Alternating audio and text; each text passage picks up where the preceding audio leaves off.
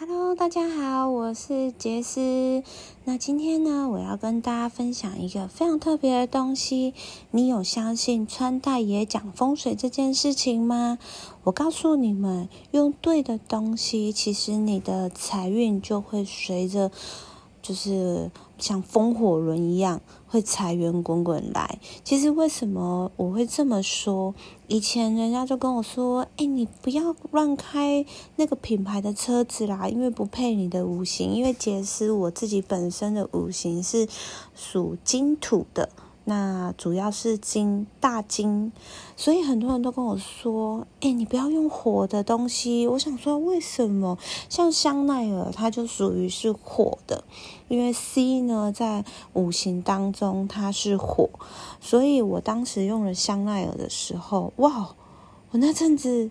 赔超多钱的，那后来人家就跟我说，其实我觉得你的五行，因为每一个人五行还有喜用五行，那我的喜用五行呢是属于呃金土，所以我更适合用金的东西。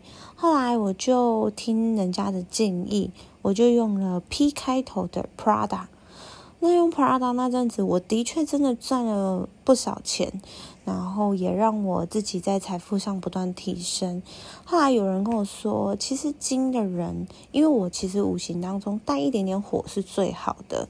那像爱马仕，它里面呢的那匹马就带有火的能量。可是呢，它的 H 是属于金的能量，所以后来我用爱马仕之后，我更加的去提升我的财富的能量。因为其实品牌它是一种意向，更更是一种提升能量的方式。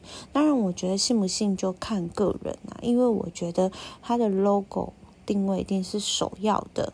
那再来就是它的英文，英文的定义大概是占五十趴。那我就跟大家先分享一下，像香奈儿，香奈儿它的五行，它的 logo 本身其实都是属于火的。